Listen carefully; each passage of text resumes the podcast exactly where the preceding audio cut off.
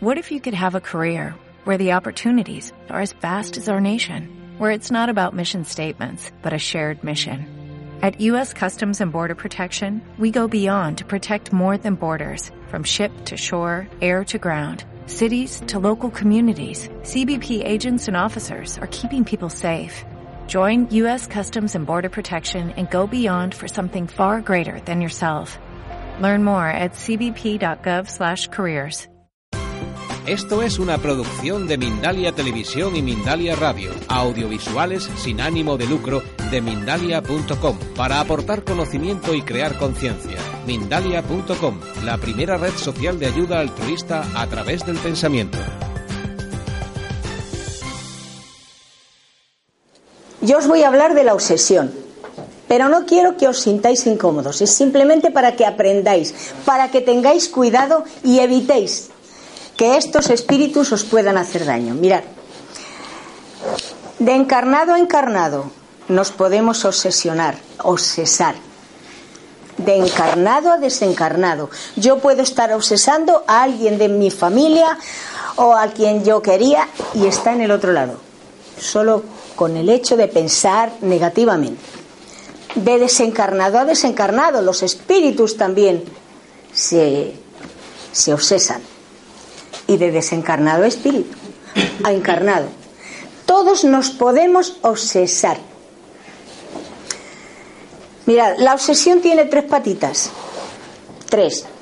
Y es la obsesión simple, la fascinación y la subyugación. La obsesión simple es muy fácil de detectar.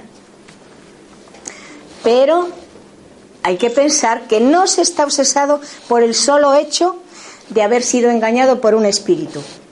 Hay espíritus mentirosos, embusteros, farsantes, maravillosos, dulces, agradables.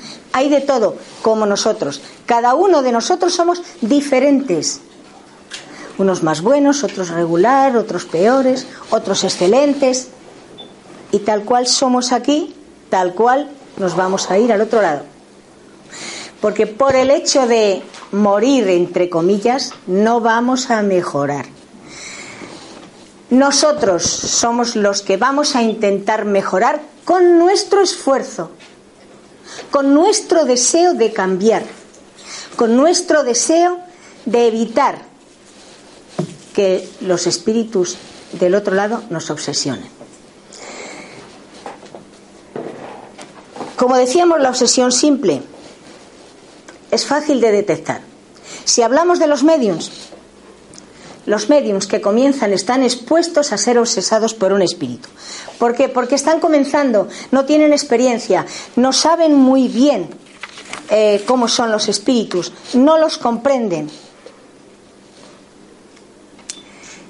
Les falta experiencia, pero la experiencia en la vida se adquiere. Las personas normales que no son mediums también pueden ser embaucadas por espíritus inferiores. También pueden estar engañándonos. La obsesión reside en la tenacidad del espíritu, de la que cuesta mucho desembarazarse. La obsesión simple, la persona que la, que la siente sabe perfectamente que tiene que vérselas con un espíritu que la está engañando. Lo que ocurre es que no prestamos atención, porque nos gusta que nos alaben. ¡Ay, qué guapa eres! ¡Ay, qué mona estás! ¡Ay, qué tipo tienes! ¡Ay, qué inteligente! ¡Ay, qué bien haces todo! Mirad, los espíritus entran por la parte más fácil para engañarnos. Primero nos alaban, para levantarnos el ánimo y creer todo lo que ellos nos van a contar. Porque los espíritus que pretenden obsesarnos tienen unas intenciones bastante desagradables. Pero su intención es llevarlas a cabo. Y al principio, para ellos es muy fácil. Y para nosotros también. Nos dejamos engañar con mucha facilidad. Sin embargo, el medium que ya está un poco experimentado, puede darse cuenta sin ninguna dificultad de que le pretenden engañar. Pero si no se mantiene en guardia, le van a engañar. Rara vez es engañado, porque está pendiente y porque sabe que los espíritus son embaucadores, bribones, mentirosos. Y en cualquier momento pueden atacarte. Te pueden poner todos los obstáculos del mundo para que el medium no realice su tarea. Le ponen muchos inconvenientes. Primero, para poder concentrarse. Después evitan que vengan espíritus con un poquito más de conocimiento, porque ellos están ahí molestando. Podemos clasificar dentro de esta categoría los casos de obsesión física, que también los hay. La obsesión física es una de las primeras, la obsesión simple. ¿Y cuál es? Pues consiste en ruidos. Estamos en casa y nos suena una silla, se cae un plato, se mueve no sé qué. ¡Ay! ay, mira, es, es, mi tía María que se ha muerto, está aquí, me está diciendo. No, es un espíritu que nos está molestando. Porque nuestra tía María, si viene, no va a tirarnos un plato, ni nos va a tirar las sillas, ni nos va a mover los muebles. Son espíritus embaucadores que quieren molestarnos, quieren perturbarnos. Y hay que hablar con ellos. Cuidado, sin enfrentarnos a ellos porque ellos siempre van a salir ganando. ¿Por qué razón? Pues muy sencillo, porque ellos ven lo que pensamos, pero nosotros no les vemos a ellos. Entonces, cuando estéis en casa y oigáis ruidos, se mueve una puerta, se cierra una puerta, se abre una ventana, se cierra la ventana, se mueven las cortinas. ¿Qué pasa? ¿No tienes nada que hacer? ¿Qué estás haciendo aquí? Si no te puedo ayudar porque no sé hacerlo. Así que márchate, mira, márchate a un centro espírita.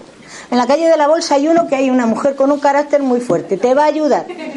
Ahí está María Jesús. Tú pregunta por ella, o por Juan Miguel, o por cualquiera de los miembros de esta casa. No debemos asustarnos nunca, porque un espíritu haga ruidos. Ni tenemos que decir, ay, hay un fantasma en mi casa tampoco. Porque la mayoría de las veces son espíritus que no saben lo que les ha ocurrido, ni siquiera saben que están muertos. No siempre son obsesores. Pero podemos pasar a la fascinación y esto es mucho peor. Tiene unas consecuencias muy, muy graves. A pesar de que se trate de una ilusión creada por la acción directa del espíritu sobre el pensamiento mío, que soy la que estoy aquí. Y que en cierta manera va a paralizar mi capacidad de juzgar lo que estoy haciendo. Cuando se está fascinado, ya no razonas, ya no ves nada más que lo que el espíritu dice. Pero la cuestión está en que la persona fascinada no cree que lo está no cree que la estén engañando. Todo lo contrario. Todo lo que le dice el espíritu, uy, maravilloso. Y no es verdad. La está torturando sin que se dé cuenta. La está haciendo el ridículo sin que se dé cuenta. Porque el espíritu se la ingenia para inspirarle una confianza ciega que le va a impedir conocer la superchería, comprender lo absurdo de lo que está haciendo, aunque esto puede ser evidente para los demás. Los demás pueden ver algo raro en mí, pero yo no lo veo. Sois vosotros los que estáis equivocados. ¿Qué dices? Si a mí mi guía me dice, me cuenta, uy, lo que dice mi guía va, como se suele decir, va a misa. Porque yo tengo un guía, San San no sé qué y San San no sé cuántos. Los más santos del cielo están aquí conmigo. Entonces, ¿por qué me pasan estas cosas? Es una ilusión que estoy padeciendo para llegar al punto sublime donde ellos quieren hacerme llegar a las cosas más ridículas, más extrañas. Y yo llegaré porque me fío, es mi guía. Porque él me lo está diciendo. Uy, este es mi guía espiritual. Sí, sí, sí. Sería erróneo creer que este tipo de obsesión solo puede alcanzar a personas simples, a personas ignorantes, a personas sin cultura, a personas sin juicio. Eso no es verdad. Las personas más inteligentes, las más instruidas, las que más conocimiento tienen de todo, pueden ser fascinados por los espíritus, precisamente a través de la soberbia, a través de la altivez, a través de creerse superiores a los demás. Esto prueba que tal aberración es el efecto de una causa exterior cuya influencia estamos sufriendo. Porque ese espíritu puede dirigir a la persona a la que está logrando dominar. Y lo consigue como si fuese un ciego, la lleva por donde el espíritu quiere. Y puede aceptar las doctrinas, las filosofías, las teorías más extravagantes y más falsas como buenas. ¿Y cómo le vamos a hacer ver que eso es así? Podrá inducirlo incluso a adoptar comportamientos ridículos, comprometidos, hasta peligrosos. Porque está fascinado, porque cree que lo que dice ese espíritu, uy, ¿tú qué vas a saber? Si mi espíritu me está diciendo a mí esto, esto y esto, tú no sabes nada. Él dice la verdad y yo me la creo. No. Tendríamos que analizar qué estamos haciendo, qué pensamos, si eso que nos está diciendo es cierto o no.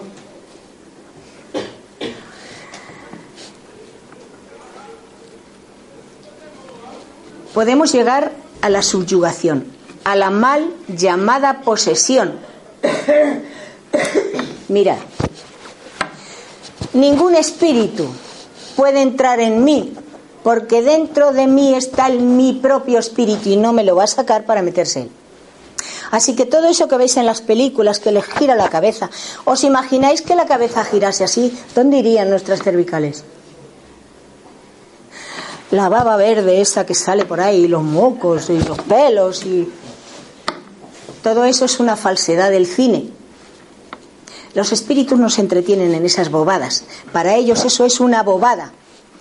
La subyugación es una atadura y una opresión que la padece y, la, y le mueve a obrar de cierta manera a su pesar.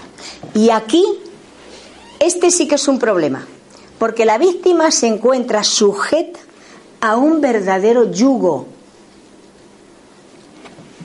La subyugación puede ser moral o corporal. La corporal puede incitarnos a los actos más ridículos, pero en la subyugación sí nos damos cuenta de lo que está ocurriendo, pero no podemos evitarlo. Así como en la fascinación no nos enteramos del ridículo que hacemos, aquí, en la subyugación sí. Mirad, os voy a contar un cuento espírita. Un hombre que no siendo joven ni bien parecido, bajo la influencia de la obsesión, se sentía presionado por una fuerza irresistible a ponerse de rodillas delante de una joven que hasta entonces le había sido totalmente indiferente y le pedía que se casara con él. Y no podía evitarlo. Y se estaba dando cuenta del ridículo que hacía, pero no podía evitarlo. Otras veces experimentaba en la espalda un fuerte golpe y en las corvas para que se pusiera de rodillas y besara el suelo. Si a mí me dan un golpe ahora en las corvas y no me doy cuenta, me, arrodillo. Pero los espíritus lo hacen con intención. Y la cuestión está en que no lo podía evitar le tiraba al suelo, le hacía besar el suelo en los lugares donde más gente había. Claro, este hombre pasaba por loco. Uy, este hombre está, madre mía, ¿cómo está? Fíjate, ves al suelo, pide a la otra que se case con él, hace unas cosas de loco. Pero no estaba loco. Este hombre sufría muchísimo porque tenía conciencia plena de lo que estaba haciendo. Y lo hacía contra su voluntad, pero no podía evitarlo. Por lo tanto, tenía horribles padecimientos, horribles sufrimientos, porque sabía lo que estaba haciendo, pero no podía dejar de hacerlo. Esto es solo a grandes rasgos un poco lo que nos puede hacer un espíritu obsesor. Más adelante os explicaré más cosas de ellos. Pero puede que os estéis preguntando, ¿cómo puedo saber si estoy obsesado? Pues cuando escuchéis en la intimidad de la mente una idea que os tortura todo el tiempo, que persiste en fijarse ahí en vuestra mente, que interrumpe el curso de vuestros pensamientos. ¿Estáis pensando algo y viene una idea y se mete en la cabeza y venga y venga y venga y no conseguís sacar esa idea de la cabeza? Cuando compruebes la existencia de una imperiosa y actuante fuerza psíquica interfiriendo en tus procesos mentales. No me lo quito de la cabeza, pero está ahí pero es continuo. Quiero pensar en otra cosa, no puedo. Tengo esa idea metida, metida en la cabeza. Cuando verifiquemos que nuestra voluntad va siendo dominada por otra que, parece dominarnos. No quiero hacer eso, pero lo hago. Pero si no lo quiero hacer, ¿por qué lo estoy haciendo? Son los principios pues vamos a evitarlo. Ah, no. No os voy a hacer caso, porque mm, queréis perturbarme, queréis molestarme, queréis obsesarme. No. Vamos a ver, no todos los espíritus son maravillosos. Pero igual que discutimos con una persona cuando nos hace algo que no está bien y le llamamos la atención, a los espíritus también se les llama la atención. Porque un espíritu maravilloso, bondadoso, dulce, amoroso, jamás nos hace daño, jamás nos perturba, jamás nos molesta. Y eso cualquier medio, en esta casa hay muchos, os puede decir la diferencia que hay entre un espíritu corriente y un espíritu maravilloso la sensación plácida que les deja cuando ha terminado de dar su explicación. Un espíritu obsesor, un espíritu inferior, ay, qué cansancio, ay, qué sudores, ay, qué mal me deja, por Dios, me, queda sin, me dejó sin energía. Un espíritu dulce, agradable y maravilloso te quedas. Vamos, como si te hubiesen dado una ducha calentita cuando hace frío o una ducha fresquita cuando hace calor. Te quedas en la gloria, no te molesta, no te hace daño. Por lo tanto, cuando verifiquemos que nuestra voluntad va siendo dominada por otra, cuidado. Cuando experimentemos creciente inquietud en la intimidad mental sin motivos reales. Bueno, me he venido a la asociación, pero es que no sé si me he dejado las llaves en la puerta. Me busco en el bolso, pues las llaves no están. ¿Y ahora qué pasa? Voy a estar toda la tarde pensando que me he dejado las llaves en la puerta, que pueden entrar, que me van a robar, que cuando llegue no tengo nada. Si estoy cerca, subiré a ver si me he dejado las llaves en la puerta. Y cuando llego allí, las llaves no están en la puerta. Vuelvo a mirar en el bolso y allí están las llaves. Y como esto, cualquier cosa. Una idea que nos molesta, que nos perturba, que nos altera. Pues hay que tener cuidado, porque esto es evidente que nos encontramos en un proceso de obsesión. Y la obsesión es una transmisión de cerebro a cerebro. Es una transmisión mental, el cerebro del espíritu y mi cerebro. La obsesión se revela como un síndrome muy alarmante, que está denunciando la presencia de una grave enfermedad, de muy, muy difícil erradicación. Puede que os estéis preguntando, bueno, ¿y cómo se cura esto? Porque se podrá curar, ¿no? Bueno, os vais al psicólogo, habláis con él, a lo mejor os calma, o serena, pero cuando salgáis de la consulta posiblemente esté el espíritu esperando para seguir dando... Os vais al psiquiatra porque es muy fuerte y no lo podéis remediar. Bueno, el psiquiatra os puede recetar algún medicamento para que os calméis, para que os sintáis más tranquilos, más serenos. Pero el espíritu no toma el medicamento, lo estoy tomando yo. Soy la que me encuentro enferma. Y yo me puedo quedar así traspuesta o me puedo quedar relajada, pero el espíritu está en plenitud y cuando quiera va a venir a seguir dándome caña, como se suele decir. La obsesión, bajo cualquier modalidad que se presente, es una enfermedad, como decíamos antes, de largo tratamiento, que exige una terapia especializada, de segura aplicación y de resultados que no es posible lograr rápidamente.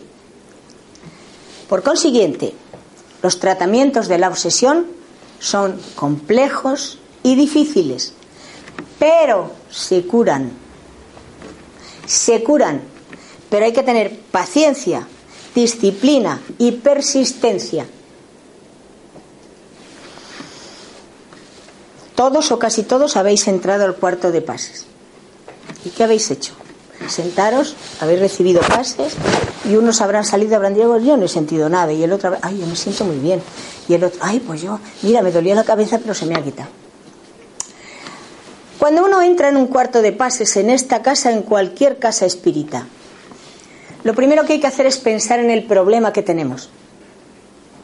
Y si somos felices, entre comillas, y no tenemos problemas, tendremos un marido, una esposa, una hermana, una abuela, un primo, una madre, una vecina, que sí los tiene.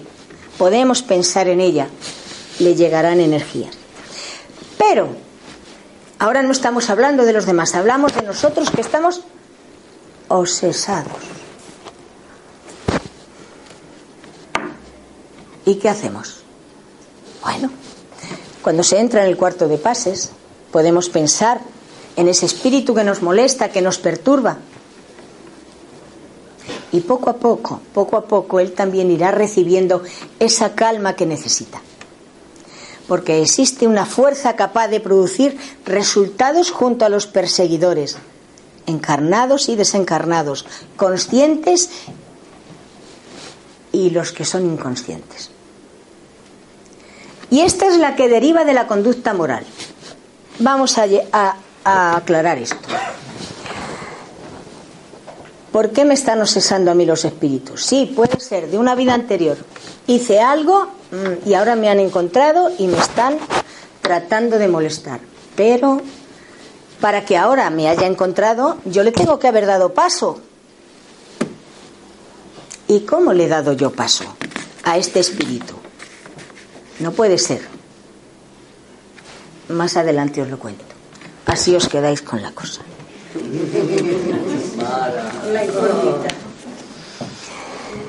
Cuando recibís pases,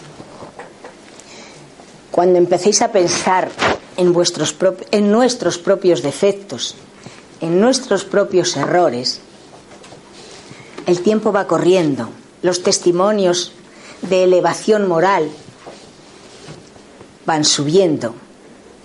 Le vamos dando ejemplo cristiano a ese espíritu, porque la oración consigue milagros, suaviza las úlceras morales que tiene ese espíritu y le calman, le van a calmar esa necesidad que tiene de paz. Pero eso se lo vamos a dar nosotros. Porque al que hay que tratar es al espíritu. Yo estoy enferma. Sí, porque tengo un obsesor. Pero si me tratáis a mí, si me dais a mí las pastillitas o me dais a mí los consejos, lo que queráis, el espíritu va a seguir molestándome. Porque yo no voy a hacer nada por ver ¿por qué ha entrado el espíritu cerca de mí y me está molestando? Ah, no es el espíritu el que me molesta, si yo soy estupenda. Yo no tengo problemas, es que me molesta porque él es muy malo. Ahora os voy a dar los ejemplos. Para que un espíritu obsesor nos ataque, nosotros le hemos abierto la puerta. Y diréis, veis, sí, hombre, María Jesús, lo que tú digas, le vamos a abrir la puerta, yo voy a permitir que un espíritu venga a molestarme, a hacer el ridículo en la calle, a ponerme de rodillas o a besar el suelo. Pues sí.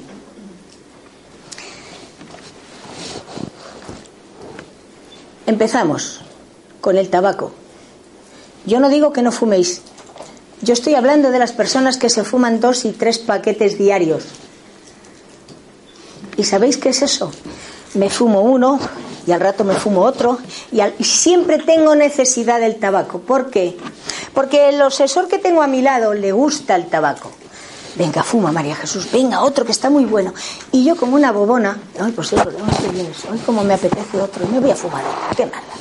Qué maldad, 20 que 30, qué mala. Y yo me fumo uno, me fumo dos. Yo estoy sintiendo el placer del tabaco, él no. Él se está engañando. Él solamente inhala los vapores que yo desprendo. Porque si os fijáis, las personas que fuman mucho, cuidado, las que fuman mucho, huelen a tabaco cuando te acercas a ellas. Eso para ellos es una bendición. Están pegaditos a nosotros todo el tiempo.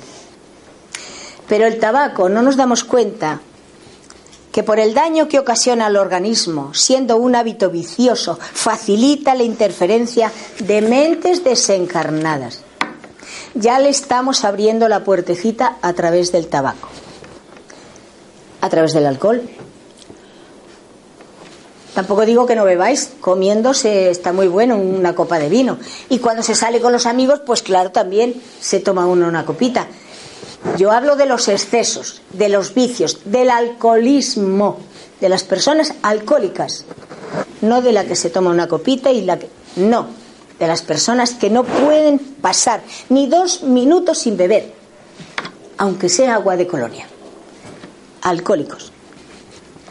Nos dicen por las consecuencias sociomorales que acarrea cuando se convierte en vicio. Por ahí también entran Bebe otro poquito, María Jesús, que está muy bueno. Venga, pero ahora vas a beber algo más fuerte, que la cerveza ya me he cansado. Ay, pues es verdad, cerveza. Llevo bebiendo cerveza toda la mañana. Voy a cambiar, voy a tomar otra cosa. Y a lo mejor es que ni me apetece ya. Pero a él sí, porque esos vapores que salen de mí, él los percibe y le gusta y se siente feliz el alcoholismo es un vehículo de crueles obsesores. Mirad, hay un libro de André Luis, que no me acuerdo ahora cómo se llama, ya me acordaré a lo largo de la tarde, en el que nos habla de las personas que beben en exceso. Cuando los espíritus superiores los ven salir de los bares, de las cafeterías, de lugares donde se bebe mucho, estas personas van rodeadas de espíritus que ya no tienen forma humana, son como lapas pegadas a nosotros, pegadas a nosotros, chupándonos, sacándonos ese vapor del alcohol.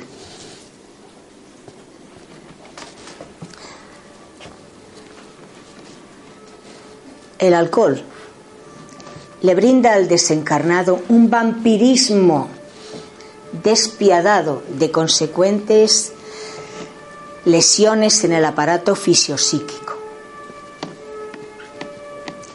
Es feliz, pero muy feliz. Cuando nos ve beber, nos obliga a beber y nosotros como bobones bebemos. Tenemos drogas, estupefacientes. Esto está a la orden del día.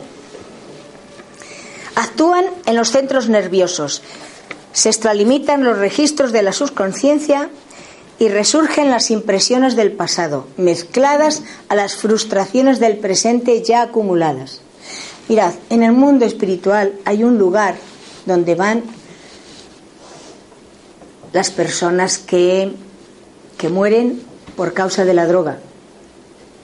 Se llama el Valle de los Suicidas, el Valle de los Drogadictos, y son lugares infernales donde no nos gustaría caer.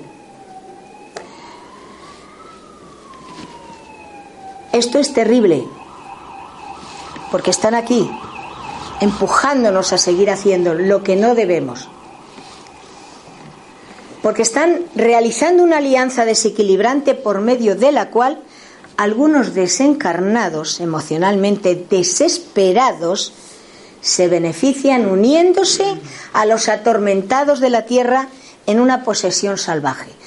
Tengo tantos problemas en mi vida que no sé cómo salir de ellos. Pues mira, me voy a fumar lo que sea o me voy a poner lo que sea, pero mira, el rato ese que estoy ahí me estoy evadiendo y no pienso. O bebo, bebo, bebo porque no pienso. Pero eso se termina, se pasa. ¿Y qué hago? ¿Pienso o sigo haciéndolo?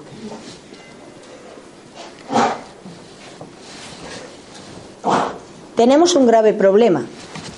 Y como os decía, con estas cosas abrimos la puerta a los obsesores. Como os decía al principio, cuando un obsesor nos ataca, nosotros le hemos abierto la puerta.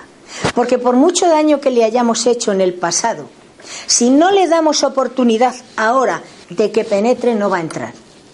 Si somos personas normales, ah, no, ya te puedes ir marchando porque no te voy a permitir que me molestes, que me perturbes, porque voy a orar por ti, para que tú avances conmigo, porque el enfermo eres tú, no yo. De ahí, cuando os hablaba de los pases, cuando entráis ahí, pedir por aquellos espíritus que pueden estar molestando, perturbando, enredando. La alienación mental comienza cuando el espíritu retoma el cuerpo mediante la reencarnación. Tiene que reencarnar, pero lo va a hacer de forma muy limitada. Va a estar ligado a extraños acreedores del pasado, y va a perder hasta la razón. No va a vivir con plenitud. Va a vivir muy mal, muy incómodo, con muchos más problemas de los que tenía cuando estaba en el otro lado. Ahora bien, si antes se reafirma en la línea del equilibrio moral, si comienza a pensar, a mirarse hacia adentro, de ver y ver los defectos que tiene y dónde está fallando, se curará, mejorará. Por lo tanto, hemos hablado del alcohol, del tabaco, de las drogas, pero hay muchas otras cuestiones por las que los espíritus obsesores pueden pasar, porque nosotros abrimos la ventana. Somos glotones. ¿Cómo me gusta comer? Me pongo ciega. Ay, cómo me gusta. No me importa que después engorde, no me importa que me duela el estómago. Y me esté, come, come, que está muy rico, come, come. Yo siento el placer de lo que estoy comiendo, él no. Él se conforma con aspirar lo que sale de mí. La maledicencia, la ira, los celos, los celos, vamos a ver todo lo peor en las personas que queremos. Nos engañan, nos mienten. ¿Qué va? Son ellos. La envidia. Mm, la envidia. ¿Y la avaricia? La soberbia, el miedo, el egoísmo. Son puntos por los cuales los espíritus obsesores pueden entrar a molestarnos puertas que abrimos sin saberlo. Por eso, cuidado. Hombre, santos no somos, porque si fuésemos santos no estábamos aquí. Pero si nos damos cuenta que tengo un poquito de envidia, vamos a ver si nos la vamos corrigiendo. Y tengo un pronto que cuando me pisan, bueno, pues María Jesús, tienes que calmarte un poquito. Espera, calma, vamos a empezar a conocernos. Por eso tenemos que mirar hacia adentro de nosotros, sin engañarnos, sin mentirnos. Porque una cosa es la imagen que damos para que nos vean y otra la realidad. Y de todas estas cuestiones siempre tenemos alguna. Pues vamos a tratar de suavizarla para evitar daños mayores.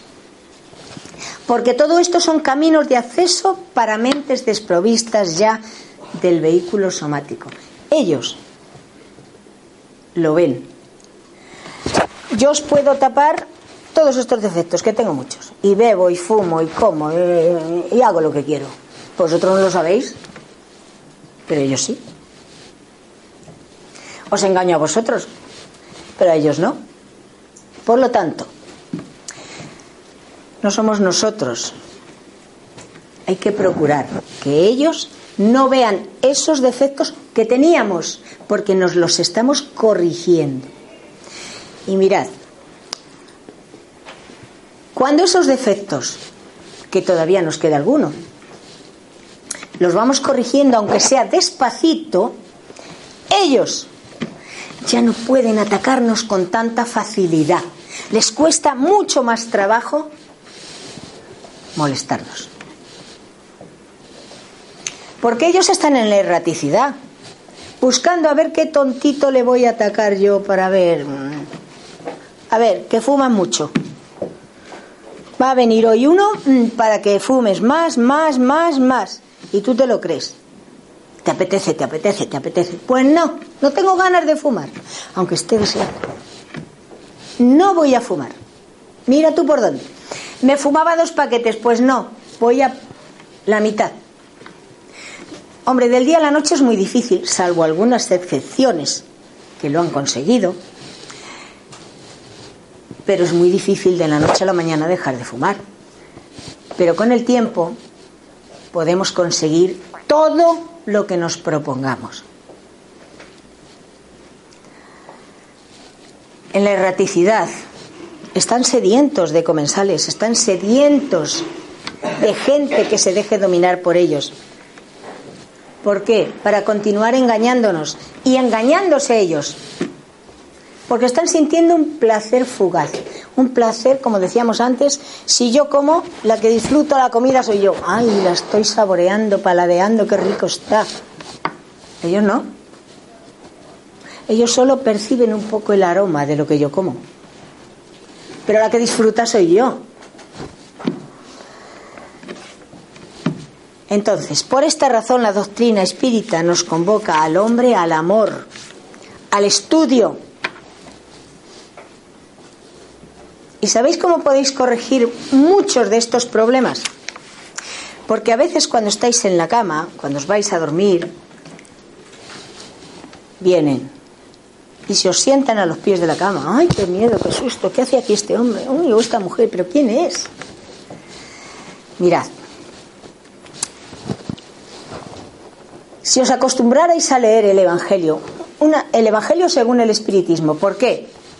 Pues porque es un libro que explica perfectamente y claramente lo que es el Evangelio. Cada palabra que dijo Jesús nos lo explican con una sencillez y una facilidad espléndida. Si al irnos a la cama tuviésemos por costumbre leer solo una página no hace falta leer medio libro, una página nada más. ¿Veríais qué bien dormíais? ¿Veríais cómo esos que se presentan pronto se marcharían? Y de esta forma estabais educando a los espíritus que os están obsesando. Podéis leer en voz alta, tranquilamente, porque las palabras del Evangelio son preciosas son maravillosas. Le estáis ayudando. Es una forma de ayudar a los obsesores, porque ellos son los enfermos, no nosotros.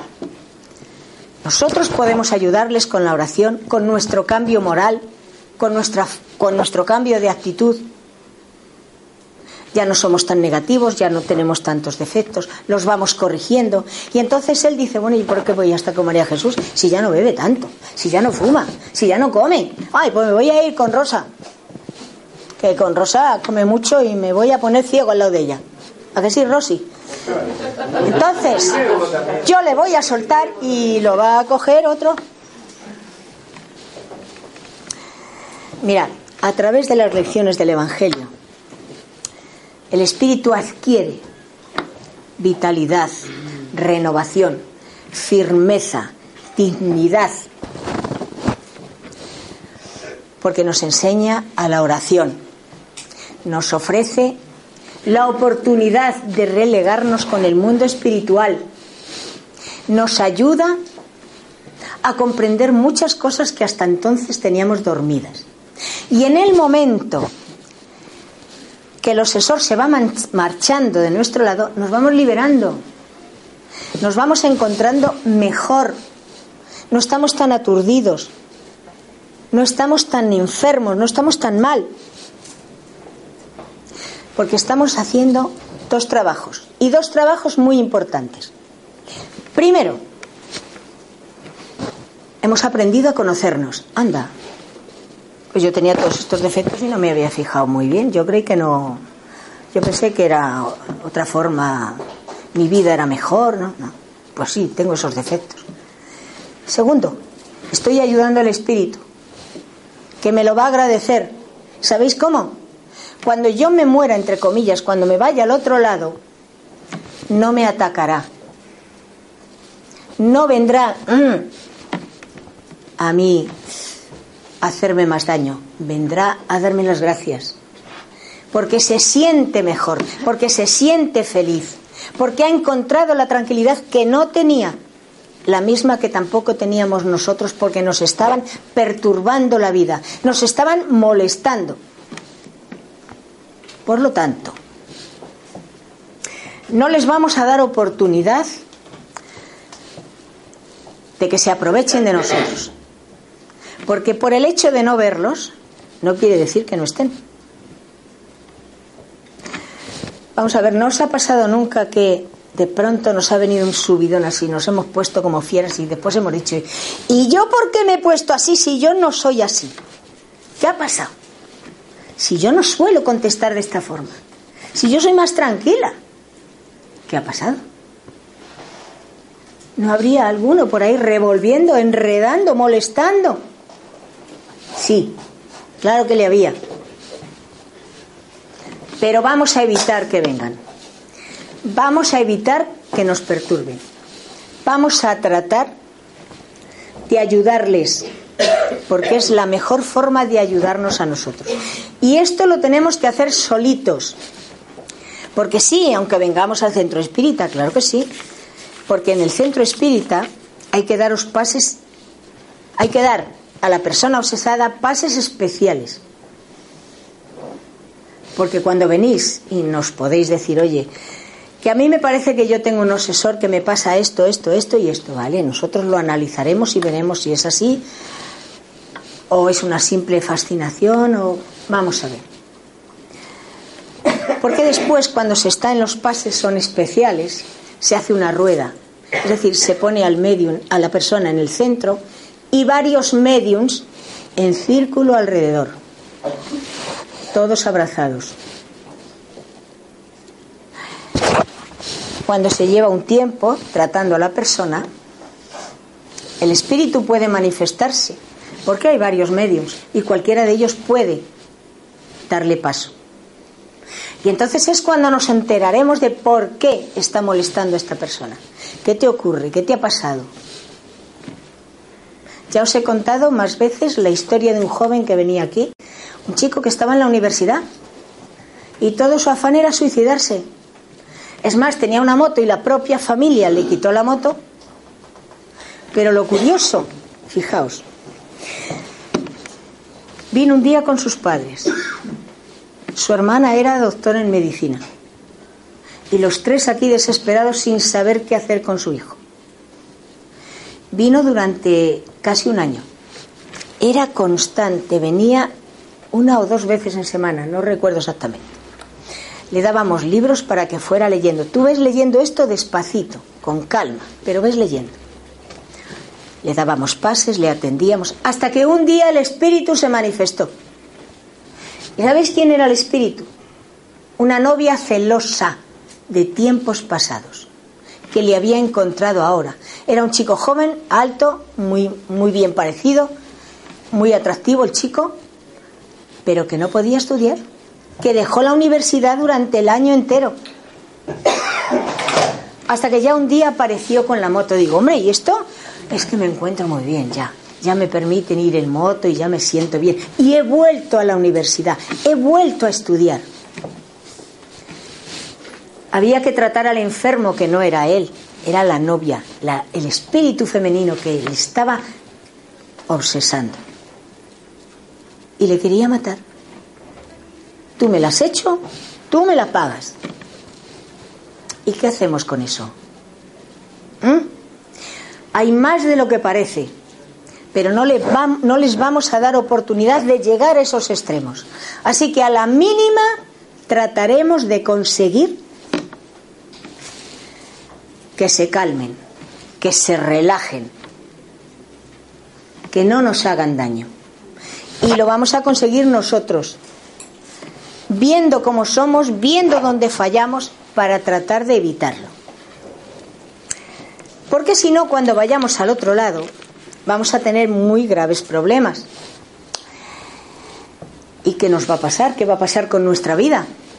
Cuando lleguemos al otro lado y veamos que vienen aquí a ala, en lugar de venir a recibirnos con alegría y con abrazos, no van a venir así a engancharnos, anda, vente conmigo que te vas a enterar ahora. Si aquí he sufrido, allí sufriré más. Y eso no lo quiero. Me lo tengo que quitar como sea. Y siempre hay tiempo. Porque la intención y la voluntad que estoy poniendo en corregir mis defectos para evitar que el espíritu siga molestándome, me va a servir. Y mucho.